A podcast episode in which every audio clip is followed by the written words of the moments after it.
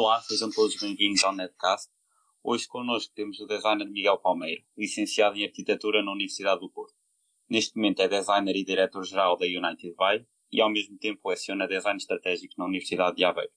No seu portfólio encontram-se inúmeros projetos como a Identidade para os Clérigos e Identidade Visual do Teatro do Bairro Alto. Antes de mais, boa tarde e obrigado por ter aceito o nosso convite. Obrigado, Rodrigo.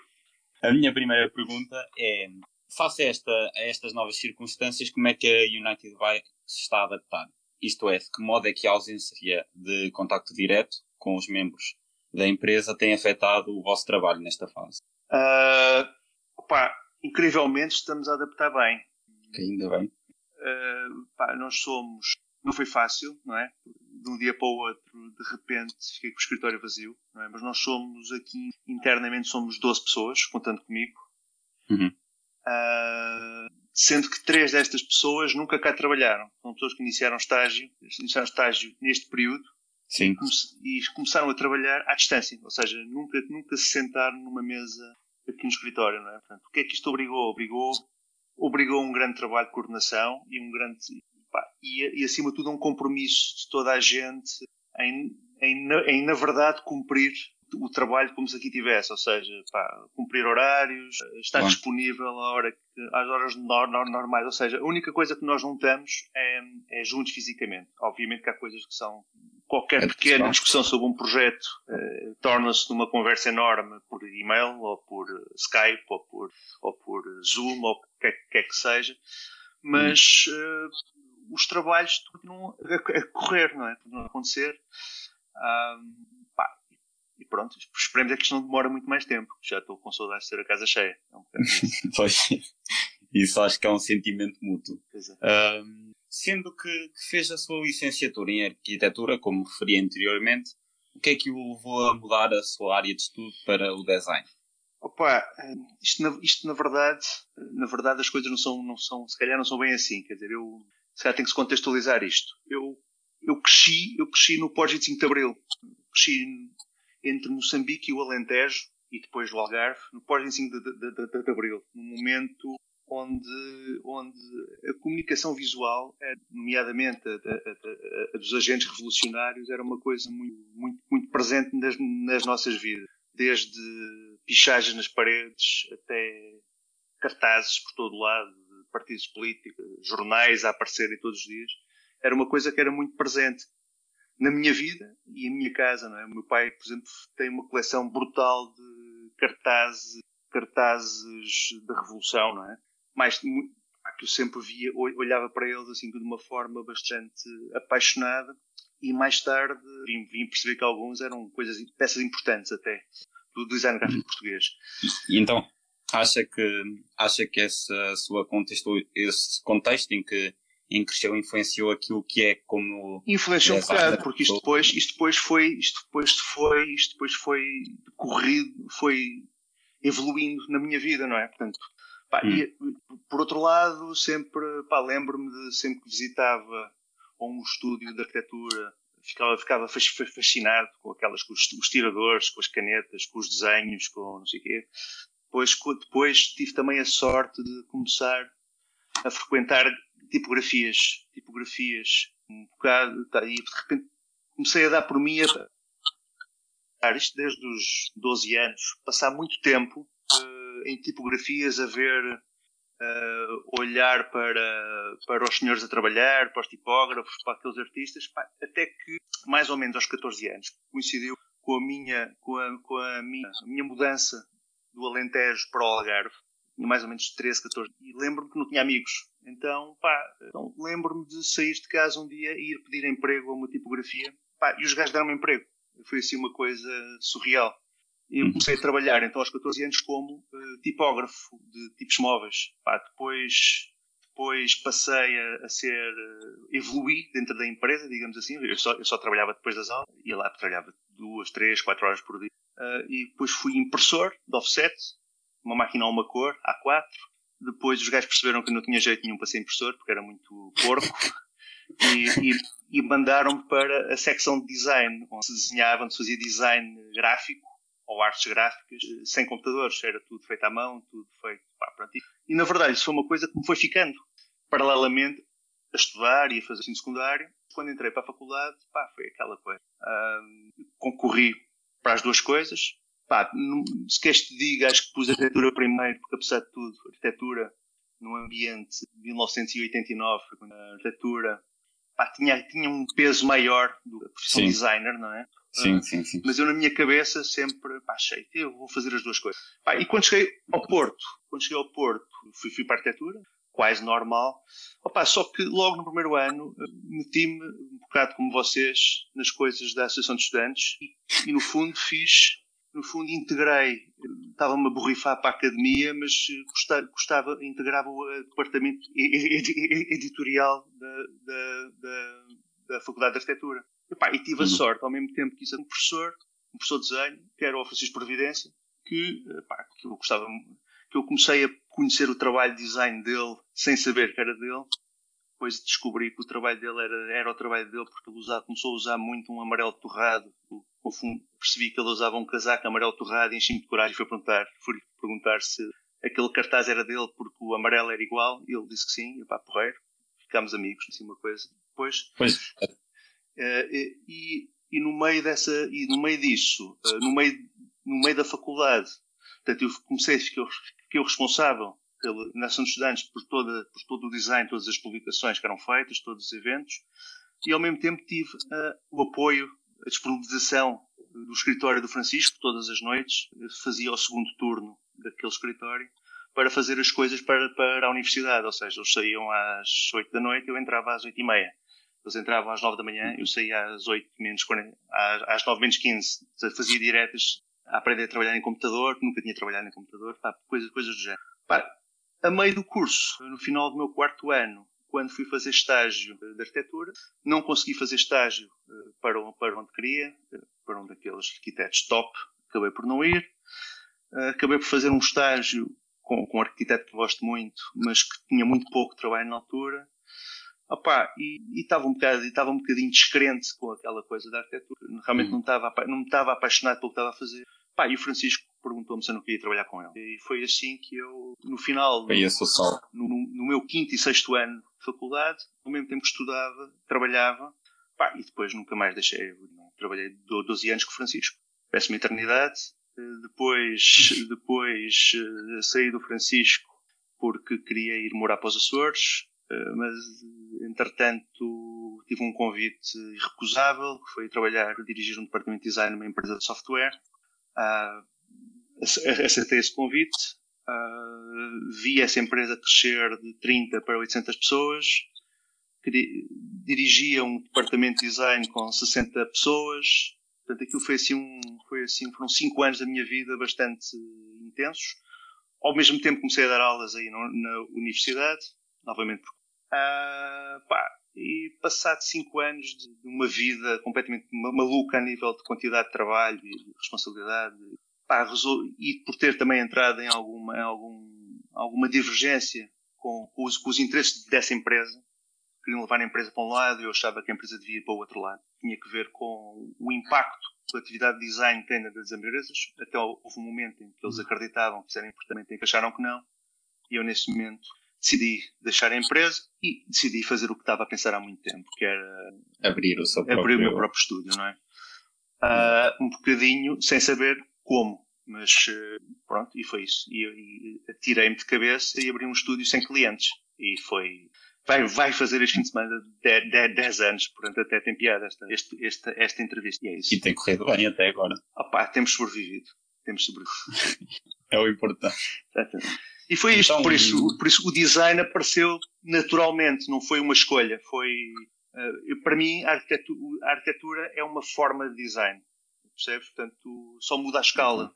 Os problemas são muito semelhantes. Os problemas, os grandes problemas, não os problemas técnicos, os grandes problemas são muito a formação que eu tive na arquitetura, complementada com, com todo o meu percurso profissional no design, pá, fazem, fazem-me o que eu sou. Eu sou um designer e não. Ok. Então, e que tipo de rotina que segue ou recomenda a quem quer enriquecer o seu conhecimento e manter-se atualizado de uma área como o design?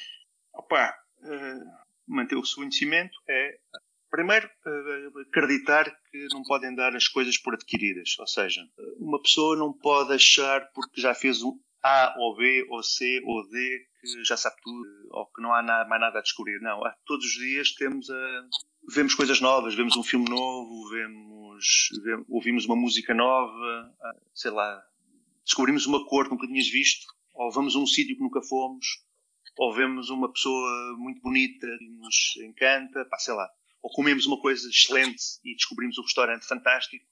Portanto, toda a nossa vida, uh, do meu ponto de vista, a curiosidade deve ser, uh, a disponibilidade para, para, ser curioso deve ser uh, total.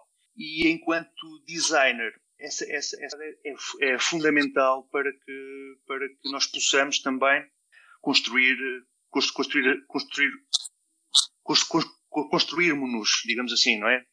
Construímos a nossa Sim. personalidade, construímos a nossa cultura. Pá, e é... Sim, até como já referiu, uh, todos os momentos, todos os seus contextos de vida influenciaram-me para estar onde está hoje, certo? Claro, claro.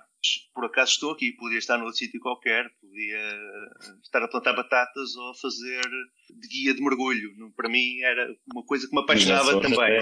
Isso era exatamente a mesma coisa. Portanto, isto, isto, é, só, foi, é só uma coisa que eu gosto muito de fazer e, e que me paga a vida, não é? Portanto, é um bocado isso. Ah, mas gosto mesmo muito. Agora, o que é que um gajo, o que é que eu acho que se deve fazer? Opa, é é estar atento. É, por exemplo, eu, eu todos os dias, até quando tarde, pá, a primeira coisa que eu faço, pá, eu começo a trabalhar muito cedo. Eu, 7, 8 da manhã, estou sentado no meu escritório, abro o computador e a primeira meia hora é para ver coisas. Passo, ou, eh, ou abro um livro, ou ando, ando a ver o que é que os, os meus colegas barra concorrentes andam a fazer no mundo, ou leio notícias, ou, pá, isso vai-me vai dando tanto uma ideia do estado da arte, do design no mundo, mas também uma, um, o estado do próprio mundo, não é? Portanto, porque o design Sim. também trabalha muito com o próprio mundo, não é? Tipo, se calhar, se calhar neste momento estamos num momento em que estamos a repensar, a repensar tudo, não é? Porque é que fazemos design assim? Porque é que não devíamos fazer de outra maneira? Como é que vamos safar a empresa? Como é que eu vou manter os, como é que eu vou manter os empregos?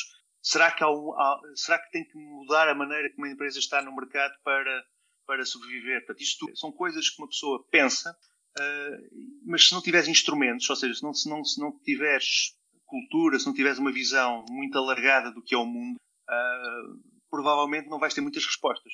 Exato.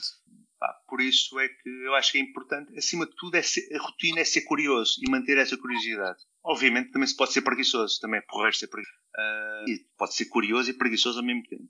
E pode ser preguiçoso e trabalhador ao mesmo tempo. Eu acho é que é um bocado isso, que é, não dá por adquirido que é e uma coisa também que eu acho na medida do possível é? acho que a gente pensamos hoje uma coisa e inventamos hoje uma coisa desenhamos hoje uma coisa parece-nos ótimo não custa nada no dia seguinte olhar para aquilo com outros olhos e, e perceber pá, é mesmo isto deve ser de outra maneira posso mudar tenho tempo para mudar tenho orçamento para mudar aquelas crises quero mudar Pá, pois, mas isso é uma coisa que existe, existe quando está na faculdade e 30 anos depois de estar na prática profissional. Portanto, é exatamente igual, não é? Portanto, agora, é isto, é matemática. E depois, e depois era uma coisa que eu achava que eu, eu tinha muito medo quando era puto, que era, pá, tinha medo, eu gosto muito de música, e tinha muito medo de, quando tivesse 50 anos, como agora, eu tenho 49, mas quando chegasse aos 50 anos, deixar de ouvir a música nova só ligar a música do, do meu tempo, digamos assim. Pá, e a verdade é que hoje estou feliz por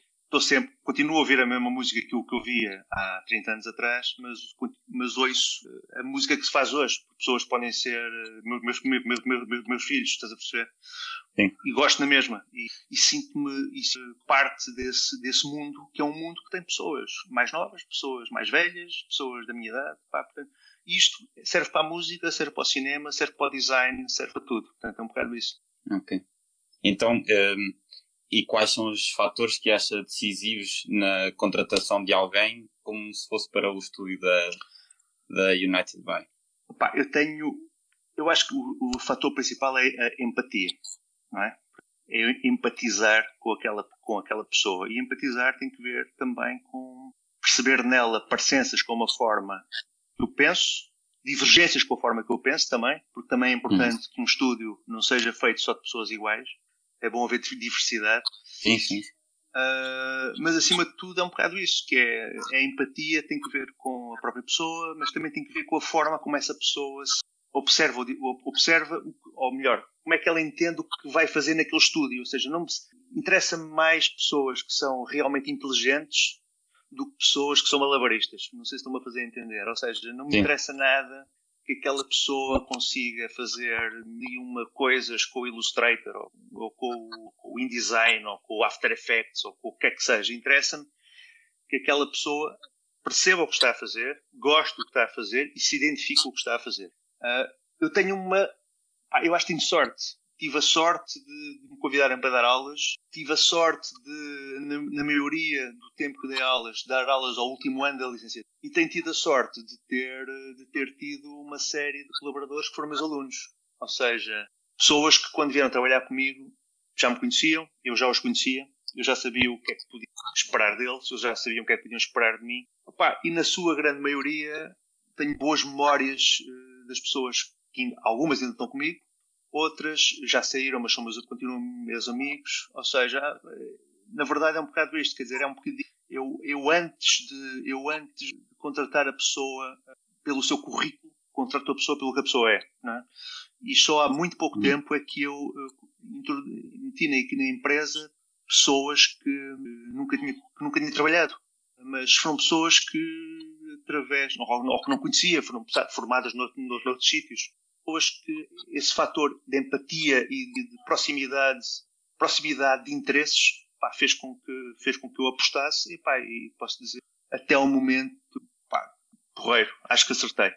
Posso, percebes o que eu a dizer? Portanto, sim, sim, sim, sim, sim. Portanto, uh, respondendo de outra maneira, pá, é muito raro Portanto, como deves imaginar, eu recebo currículos todos os dias. Sim. É muito raro eu arriscar numa pessoa que não conheço. Portanto, é... tem a ver com isto também, não é? Tem a ver com esta ideia quase. O estúdio para mim é quase uma coisa pessoal. É quase, não, é mesmo. Eu vivo a 50 metros da minha casa. Eu trabalho a 50 metros da minha casa. O meu estúdio fica a 50... Ou seja, isto para mim é uma extensão da minha própria casa, não é? As pessoas, as pessoas vêm trabalhar comigo, mesmo que informalmente, a minha cabeça tem que ser meus amigos. Ou seja, tem que ser pessoas que eu gosto, não é? Que eu gosto de falar, que eu gosto de ir almoçar. Portanto, isso é, isso é, é importante também para eu continuar a sentir que isto não é só, que isto não é, que isto não é só uma forma de ganhar dinheiro, mas também é uma maneira de viver. Um bocado isso, percebes? Exato. É um até, porque, até porque está num ambiente que vive, é um ambiente do seu cotidiano. Portanto, estar é? com pessoas que, que não fazem, isto é, que não se revê algumas, algumas das suas características nelas também não faria grande sentido.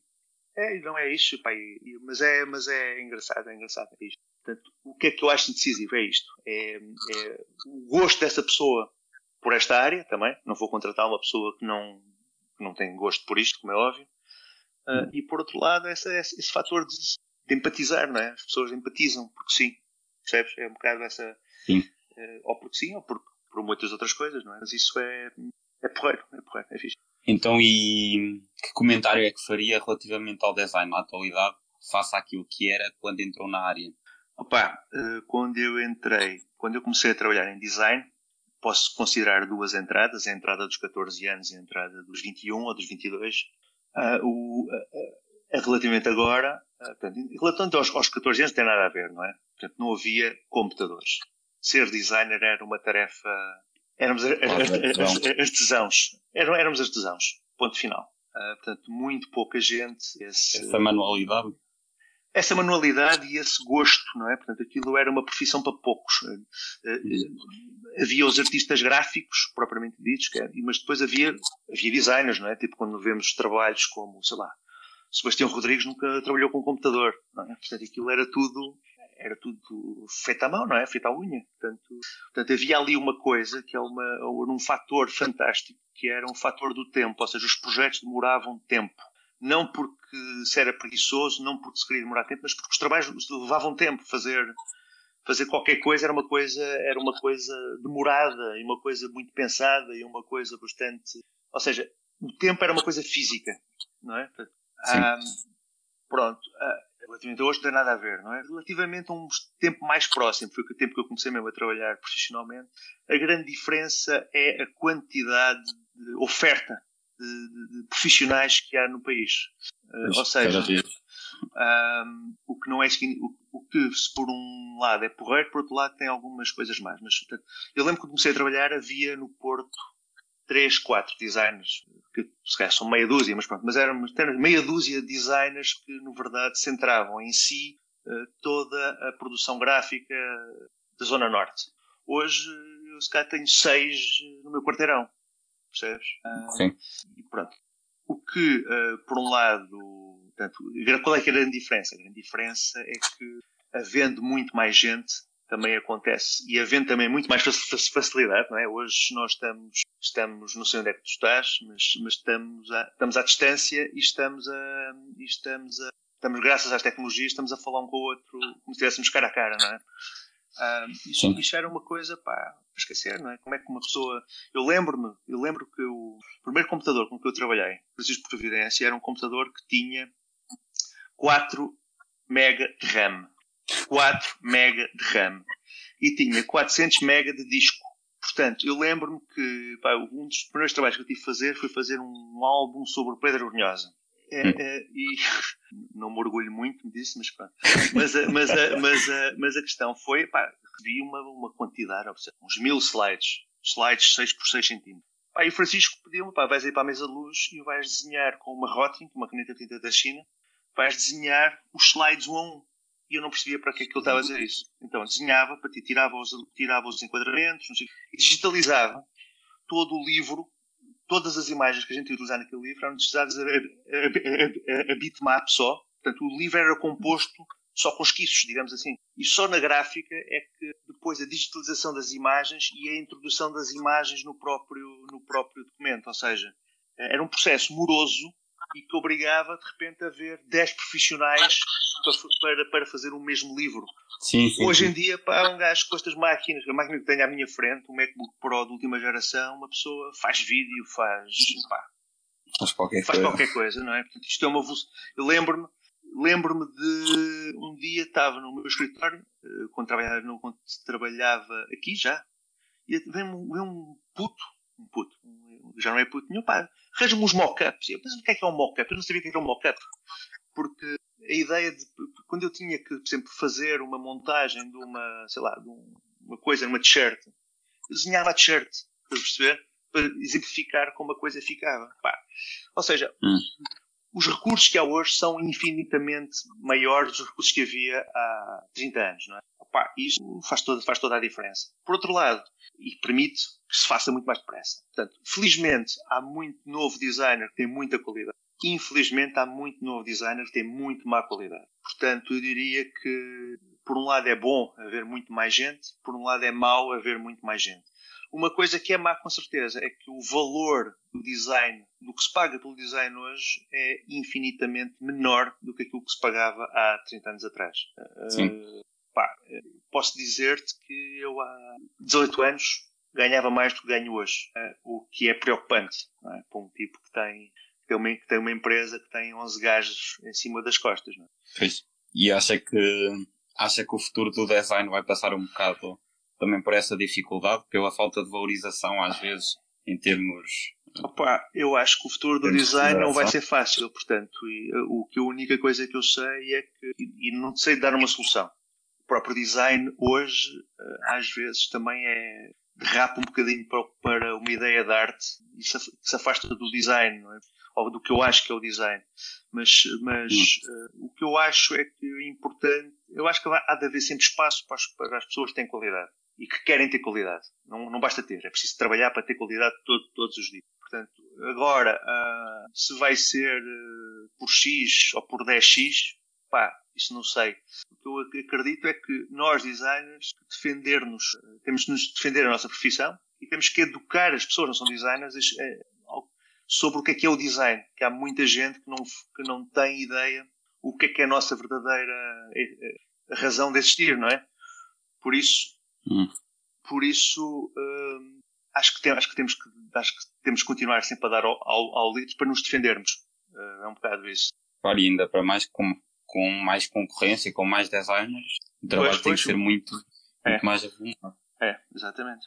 Portanto, acho que é tal coisa. Temos que continuar, a, estávamos a apontar temos que continuar a estar a ser, temos que continuar a ser eh, jovens sempre, temos que continuar a ser eh, atentos ao que se passa, temos que ser, temos que ser não oportunistas, mas oportunos nas coisas que pensamos e nas coisas que propomos. Pá, e temos que acreditar que isto, para quem gosta, isto é uma, isto é uma área porreira. É um trabalho porreiro, um trabalho fantástico. Sem dúvida. É isso. Então agora vai ser a pergunta que não estava à espera. Força. Que conselho é que daria ao Miguel Palmeiro com 20 anos? Fogo, se eu tivesse 20 anos. pá, não daria conselho. Tinha saído mais? Não, não. Se calhar, não sei, não sei. Não tenho conselho. É impossível. Com 20 anos, um gajo tem 20 anos, não tem, não tem 50, não é? Portanto, é. Sim. Com 20 anos, pá, se calhar. Ah, não, não tenho, não tenho, não tenho. Com, com 20 anos, não tenho ideia. Percebes? Se me perguntasses isso, se me desse ia dar ao Miguel com 30, pá. Uh, então, qual seria? Ah, pá, se calhar tinha aberto, tinha tomado a decisão do mais cedo. Mas se calhar, se calhar também não tinha experiência suficiente para poder uh, ter feito isso, percebes? Uh, porque hum. quando abri, eu abri o estúdio com 39 anos, faz 10 anos. Uh, e, e, e eu, eu, abri o estúdio depois de ter estado 12 anos a trabalhar no, no escritório de design, que eu considero bastante, e ter estado 5 anos a dirigir uma experiência, um estúdio de design dentro de uma grande empresa, uh, que não era de design, não é? Tenho, tenho, tenho essas duas experiências que são, foram importantíssimas para, para formar o profissional hoje, não é? Sim. Pronto, isso é. Ah, eu com 20 anos, pá, era copos e miúdas e pouco mais, não é? Pá, e queria, e queria, e queria curtir na faculdade, não é? Queria fazer coisas muito giras e tal. Agora, uh, tinha 20 anos. Com 30, agora, porquê é que eu digo isto? Porque uh, eu digo isto porque quando eu, quando, eu, quando eu abri a minha empresa, o que me aconteceu foi, foi perceber que eu tinha 40 anos, não é? Uh, perceber que no mercado ninguém me conhecia. Ou seja, ou eu achava que não me conhecia. Porque os tipos que tinham, os tipos que são da minha geração, pá, são gajos como os R2, como, estou-me agora a esquecer de montes de nomes, me lembro agora os R2, portanto, que são gajos que estavam no mercado em nome próprio, no fundo são uma segunda leva de designers no Porto, e eu hum. estava nessa leva, mas, entre, mas integrado dentro de escritórios de outros, noutros contextos, ou seja, o nome Miguel Palmeiro uma coisa invisível, não é? é. E quando sim era secundário. Pronto, e quando eu e quando eu abro o escritório, de repente uh, fico a par de estúdios de gajos 10 anos mais novos que eu. Lembro-me quando eu, pá, pessoas desde, sei lá, estúdios como os Bolsos Quentes ou, ou os DCs Pacífica, são tudo pessoas mais novas que eu, que na verdade se transformaram-se nos meus concorrentes diretos, porque quando eu abri o escritório, era um escritório com zero anos de atividade, não é? Eu, há 10 anos atrás eu não tinha trabalho, o que me dificultou bastante a ganhar alguma credibilidade junto de alguns tipos de mercados. Por exemplo, o mercado da cultura só muito agora, mais tarde, como coisas como vocês mencionaram, como o Teatro Bairro Alto, são coisas que me entraram há muito pouco tempo no escritório. Uh, Sim. Eh, porque é, tinha mais facilidade de repente em ter trabalhos mais do âmbito de clientes mais, mais da indústria, mais de, Porquê? Porque as pessoas não se acreditavam. Ou seja, eu tinha que, tive que provar que apesar de ter dois anos de ateliê, três anos de ateliê, hoje dez anos de ateliê, na verdade tinha 30 anos de atividade profissional. Tinha trabalhado em coisas enormes como o Porto, toda a comunicação do Porto de 2001, como tempos coisas para a Casa de Serralves, ter trabalhado para a Expo 98, ter, ou seja, tinha em cima de mim uma enorme experiência. Ah, tive uma empresa, uma espécie de experiência, eu diria, exageradamente, era como se fosse o designer da Apple, muito exageradamente, uma empresa portuguesa, não é? Desenhado uma coisa. E, e, na verdade isto tudo era invisível. E eu já, não, eu já tinha uh, quase 40 anos e já tinha três filhos, percebes? Portanto, se eu tivesse tomado essa decisão aos 30 anos, se calhar a minha vida tinha sido completamente diferente. Se calhar não tinha filhos, se calhar, uh, pá, não sei, faço ideia, não é? Com 20 anos, é como te digo, com 20 anos eu não fazia a mínima ideia do que é que queria fazer. Portanto, eu, mesmo, que eu desse, mesmo que me chegasse um velhote de 50 anos e me desse um conselho, eu mandava-o pastar, portanto, não estava, não estava preocupado. Era uma fase ainda muito precoce é, é, para ter, ter, qualquer tipo exatamente. de conselho. Um, entramos agora assim numa espécie de quiz em que eu lhe vou dar duas opções e tem que responder o mais rapidamente possível àquela, àquela que, que lhe vier à cabeça primeiro, é aquela que responde. Ok? Então pronto, vou começar. Museografia ou design? Design. Alvalade ou Porto? Alvalade. Amarelo esverdeado ou verde amarelado? Amarelo esverdeado. Arroz ou esparguete? Esparguete. Ah, esparguete. Pantone ou Sneak? Pantone. Michael Bierut ou Serafim Mendes? Michael Bierut. Ok, é isto. Professor, em nome de todo o NED, muito obrigado e por ter aceito o convite e por nos ter dado esta entrevista e, e esperemos que toda esta situação passe o mais, mais rápido é. possível é. para, para voltarmos a ter o contacto direto com, Entre todos. com as pessoas, que, que, é muito importante também para onde é Exatamente.